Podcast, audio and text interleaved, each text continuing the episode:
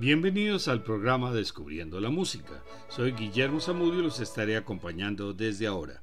Este es un programa de la emisora de la Universidad del Quindío, la UFM Estéreo.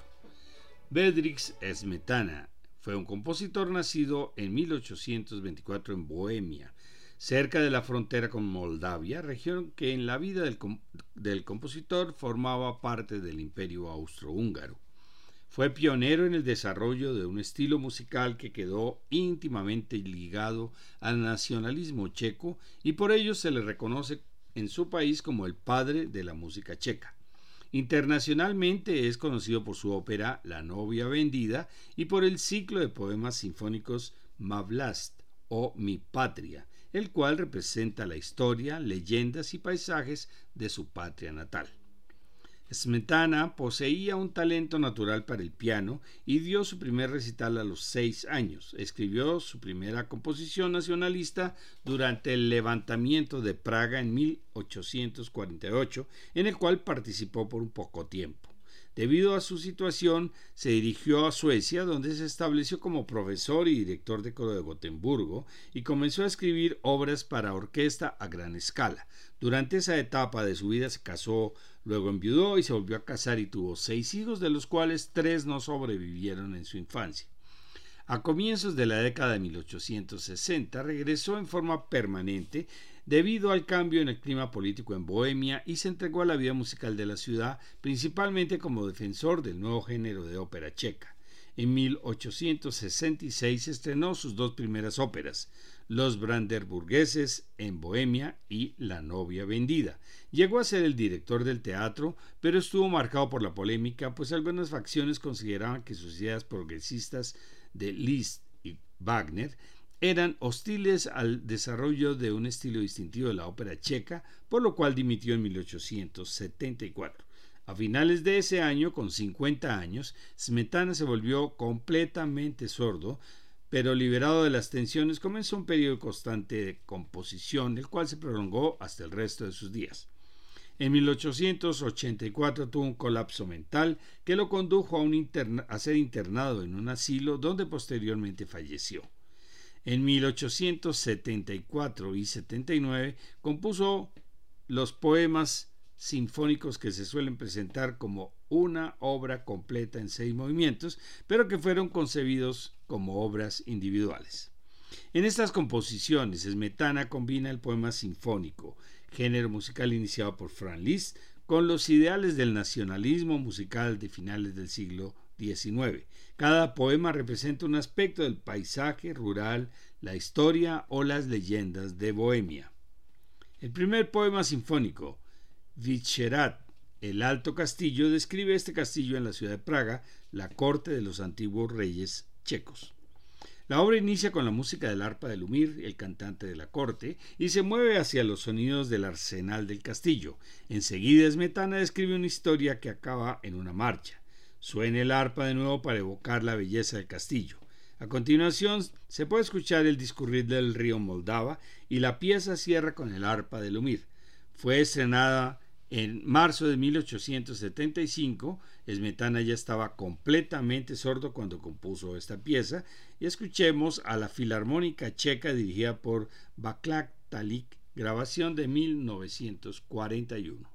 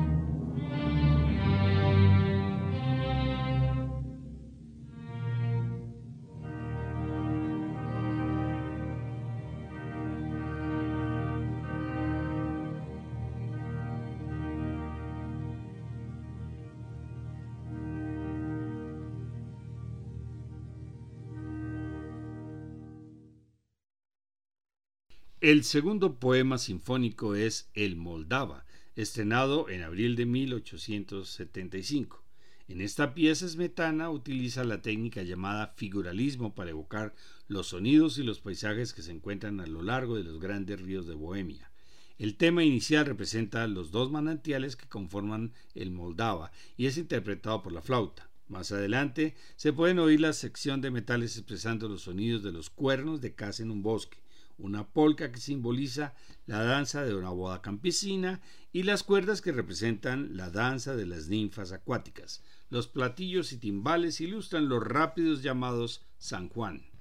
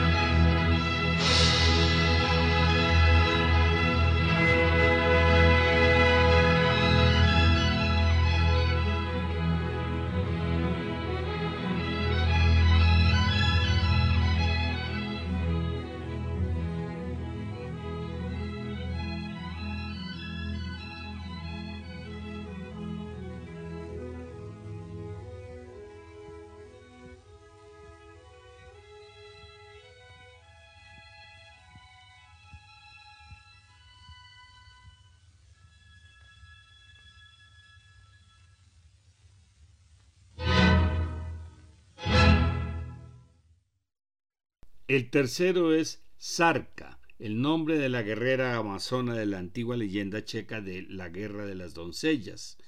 Sarka se ata a un árbol como cebo, haciéndose pasar por cautiva de las mujeres rebeldes. El príncipe Setirat y su grupo la liberan y ella los emborracha para después persuadir al príncipe que haga sonar el cuerno, aprovechando que se ha enamorado de ella.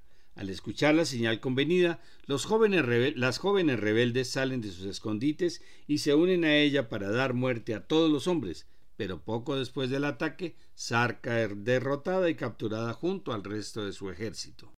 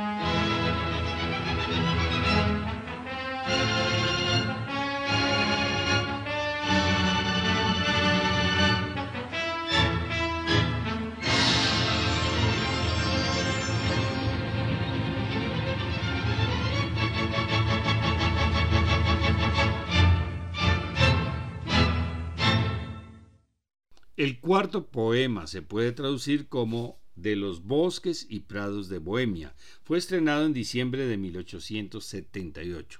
La composición representa la celebración de la belleza de los paisajes rurales de Bohemia.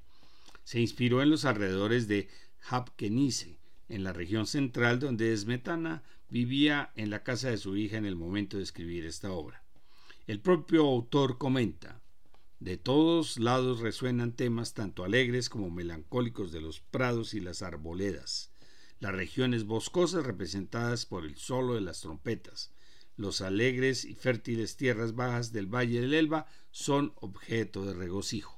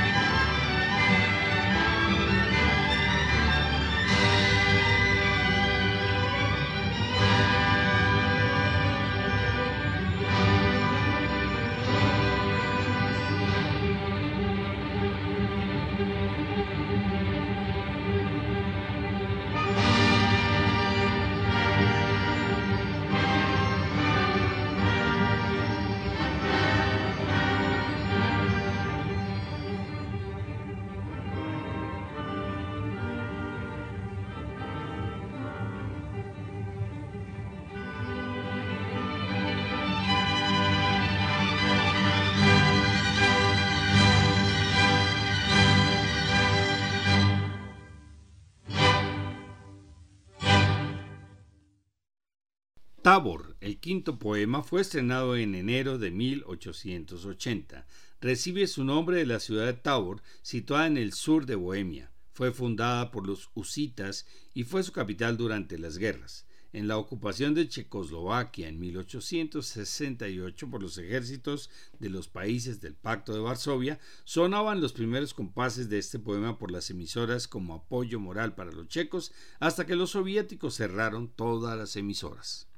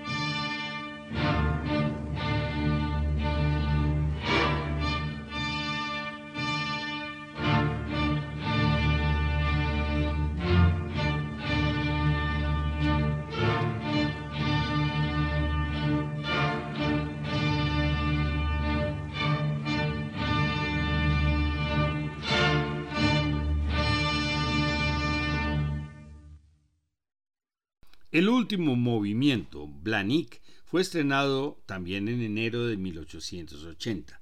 Recibe su nombre por la montaña Blanik, donde, según la leyenda, duerme un impresionante ejército de caballeros guiados por San Wenceslao, quienes despertarán y ayudarán al país en su hora más difícil. Musicalmente comienza de la misma forma en que termina Tower, martillando el tema no resuelto en el tema anterior, pero dándole continuidad como si se tratara de la secuela de la batalla. Estos dos poemas forman un par cohesionado igual que los dos primeros. El tema de Vicherat retorna triunfal cuando en Moldava alcanza la localización del castillo e igualmente triunfa al final de Branik. En palabras del compositor, es una continuación de Tabor. Tras ser derrotados los husitas se refugian en Blanik y esperan en un sueño profundo el momento de que la patria acudiría al rescate. El mismo tema de Tabor, vosotros que sois los guerreros de Dios, sirve como base para la construcción de la composición.